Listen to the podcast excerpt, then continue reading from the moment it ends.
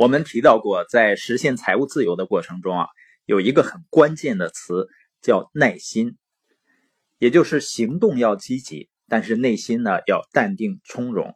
就像水中游的鸭子，你看它表面上平静、稳重、慈祥，但是它两只小脚肯定在水下拼命的倒饬。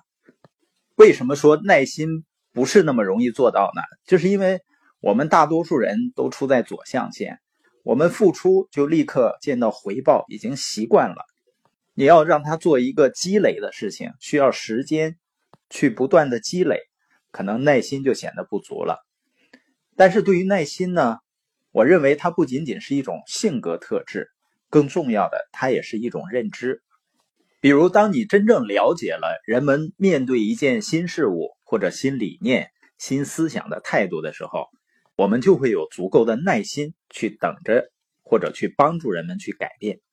比如说呢，你现在拿起笔，用你习惯写字的那只手，在一张纸上写下“态度”这个词，然后呢，再用另外一只手在下面写上“态度”这个词。你看着你用平常很少用的那只手写“态度”这个词时，你可能就看到了。人们在尝试一件新事物时的态度，就像俗话说的“万事开头难”。当你了解到人们的转变需要一个时间或者过程的时候，我们就会给人们一定的空间去转变。另外呢，还会有一部分人啊，他总是消极思考，那么改变呢，在他身上就是不容易发生的。因为只从消极一面去想问题的人呢，他永远是对未来失望的。有一个消极思考者的墓碑上是这样写的：“我早知道就有这一天。”还有的人呢，他是这样的状态：“别看，因为你可能会发现；别听，你可能会听到；别想，你可能会学到；别做决定，你可能会犯错；别走路，你可能会被绊倒；别跑，你可能会摔跟头；别活着，你可能会死去。”当你了解到有的人呢，他就是看什么事、看什么人都是消极的时候，我们就不会受到他消极的影响了。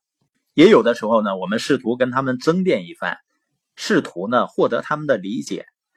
换句话说呢，如果我们真的被那些消极思维的人理解了以后，那说明呢，我们的价值观和理念已经跟他们接轨了。所以，当我们有的时候不被有些人理解，甚至于呢，受到打击的时候，也许意味着我们拥有了全新的理念和思维，而且呢，有些人狭隘的思维啊，也阻碍他对新事物的接受。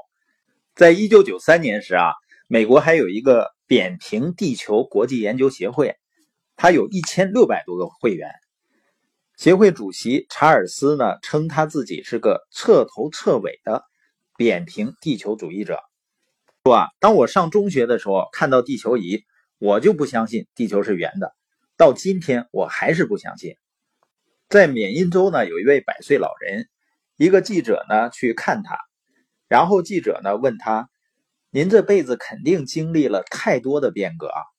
老人说：“是啊，而且我反对所有的变革。”所以有的时候呢，人们反对并不是因为你错了，就是因为只要是。